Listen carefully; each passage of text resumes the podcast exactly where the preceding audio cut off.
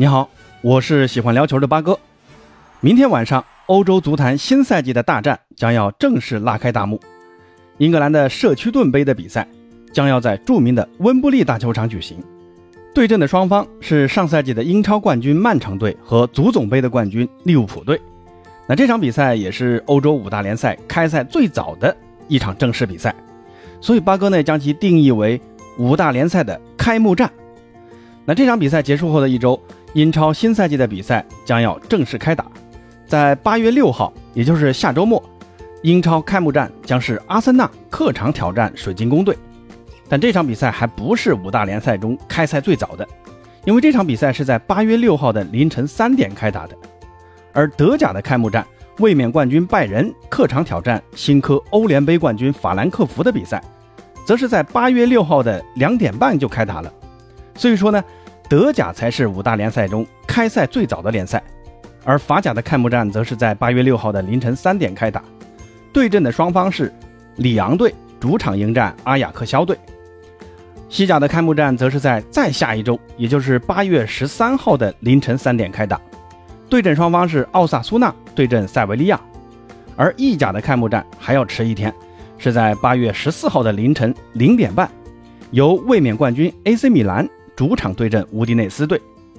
相比以前啊，今年的五大联赛开赛的时间都提早了不少，基本上提前了两周时间。主要呢是因为十二月份的世界杯的影响。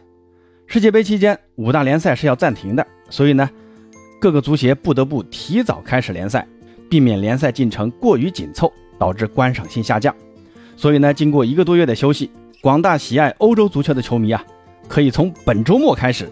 又有精彩的比赛可以看了啊！而这个开幕战啊，就是曼城对阵利物浦这样的重头戏。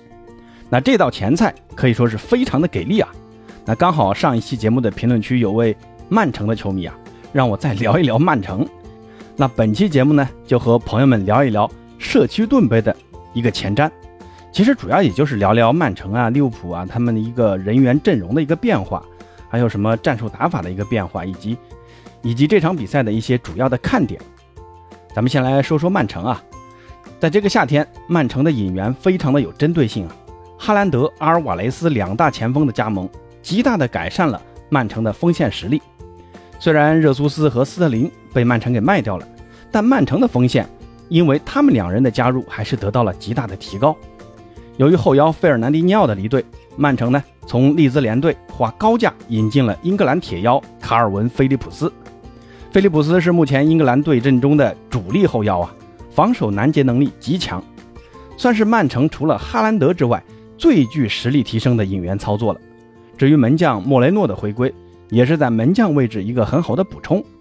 而在转出方面，热苏斯去了阿森纳，斯特林去了切尔西，这两个人都卖出了不错的高价。而左后卫金琴科同样高价转给了阿森纳，这也导致曼城在左后卫的位置上。还得继续补强。目前呢，他们的目标是布莱顿的西班牙人库库雷迪亚。这名西班牙左后卫的进攻属性非常的好，深得瓜迪奥拉的喜爱。只是布莱顿队的要价太高了，非要五千万英镑才肯放人，而曼城呢只肯出到四千万。目前双方还在僵持。虽然传出了曼城转向了本菲卡的格里马尔多，但八哥觉得这是曼城的一个转会操作的小把戏啊。估计啊，库库雷里亚最后会以四千五百万左右成交啊。那这些新球员的加盟，也必将给曼城新赛季的首发阵容和战术打法带来不小的变化。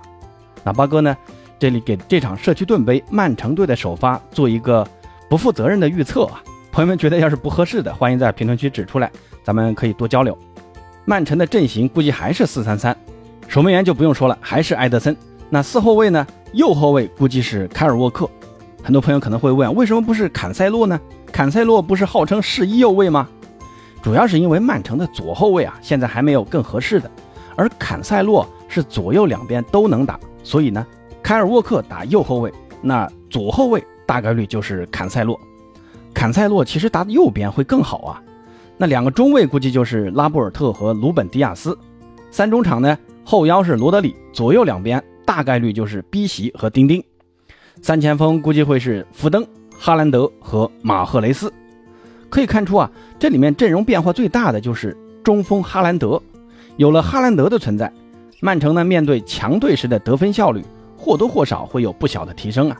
但这个阵容怎么说呢？八哥也是有一点点的担忧啊，就是曼城啊没有利物浦那两个传中那么强的边卫，福登和马球王这两个边锋又都是个人表现的欲望比较强的那种球员，那他俩能否跟哈兰德形成很好的配合还不太好说啊。哈兰德呢会不会存在在前场独木难支的局面？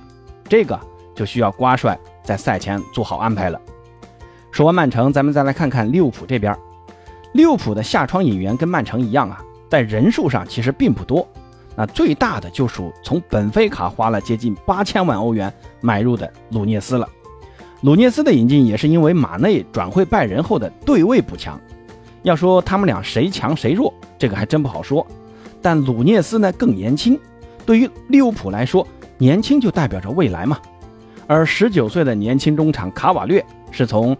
升班马富勒姆挖过来的，也算是在中场位置有了一点点的新的变化。那后场方面，则是花了四百五十万从阿伯丁买进了一名十八岁的小将拉姆齐。这名球员我不太清楚啊，看看这场比赛会不会被扎叔安排上场吧。而转出方面呢，马内三千两百万卖给了拜仁，南野拓实一千五百万卖给了法甲的摩纳哥，而威廉斯则是两千万卖给了升班马诺丁汉森林。那这几笔转出操作非常的好啊，跟曼城的那几笔转出有的一拼。至于奥里吉的自由身转会就不说了。那现在转会市场又传出尤文想要花两千两百万买菲尔米诺，巴哥感觉这个应该不会成型的。作为中锋，菲尔米诺还是利物浦阵中不可或缺的轮换角色，克洛普应该不会放菲米走的。那这场比赛扎叔估计还是会打四三三，跟曼城一样。由于阿里松的受伤。利物浦的首发守门员估计会是凯莱赫，而中卫这一块，范戴克和科纳特将会搭档中卫。那为什么不是马蒂普首发？啊巴哥觉得，对于哈兰德的速度，扎叔应该是有安排的，需要安排一名速度更快的中卫来贴身防守哈兰德。你看曼城打拜仁的那场比赛啊，拜仁的后卫于帕梅卡诺的速度非常的快啊，防守哈兰德的那个单刀也是非常的有效。所以呢，速度快的后卫对于防守哈兰德呢，还是有一定的针对性的。马蒂普的实力是有啊，但在速度这一块，我个人感觉不太合适啊。那两个边卫就不用说了，罗伯逊和阿诺德肯定会首发的，这是一对英超最强的进攻边卫。中场呢，估计还会是亨德森、迪亚哥和法比尼奥，有可能啊，亨德森的位置由新援卡瓦略来打，前锋线则是鲁涅斯、迪亚斯和萨拉赫。对于利物浦的战术啊。就是继续跑轰啊，估计不会有太大的变化，就一个字儿快。那说完两个队伍的情况，咱们再来看看这场比赛的几个看点。首先呢，不用说，就是哈兰德来到英超后的正式亮相，这是这场比赛的最大看点。比如瓜迪奥拉会怎么用哈兰德？他和范戴克这个试一位之间的对决会是如何的呢？这场比赛哈兰德能打开他在英格兰的进球账户吗？能进几个呢？这都是很大的看点啊！之前很多人在质疑瓜迪奥拉不会用中锋，理由呢是瓜帅的整个执教生涯中就没有好好用过高中锋。你看，在巴萨时期的伊布他就用不好。但八哥这里想说的是啊，瓜帅是一个非常善于审时度势的教练。他既然能创造如今的现代传控足球的先河，那对于足球的理解之深刻，我相信大家是有目共睹的。所以，对于哈兰德的引进和使用，我相信啊。也是他深思熟虑后的结果。那如何使用哈兰德，我也相信瓜帅会有一个更好的安排。比如可以像利物浦那样加快比赛节奏，利用传控好、速度快、拿球稳的优势，通过快速反击或者通过长传等方式来进行更为高效、直接的进攻方式来终结比赛。那这样哈兰德的优势可以得到充分的发挥。不过哈兰德别看有这么高的个头啊，但头球反而是他最薄弱的环节。对于传统的中锋踢法，哈兰德反而并不怎么擅长。让哈兰德站在禁区内抢点，做好支点，这个还得继续修炼一下。好在曼城阵中有德布劳内这位当今足坛最会传球的中场，哈兰德和丁丁的连线也将是这场比赛中很大的一个看点。不过呢，哈兰德免不了要和英超的顶级后卫较量，尤其是和范戴克的交手，这个值得大家关注一下。那我还是很看好哈兰德能进球的啊。那第二个看点就是萨拉赫的状态能否复苏。上赛季后半段，萨拉赫的状态那是肉眼可见的低迷啊。那经过一个夏天的苦训，而且萨拉赫还和利物浦解决了续约的问题。那萨拉赫的状态能否回到上赛季上半段那样势不可挡吗？这个呢，也是这场比赛很大的一个看点。萨拉赫这场比赛大概率会对位坎塞洛，让我们看看他们之间会是如何的一个对决的结果。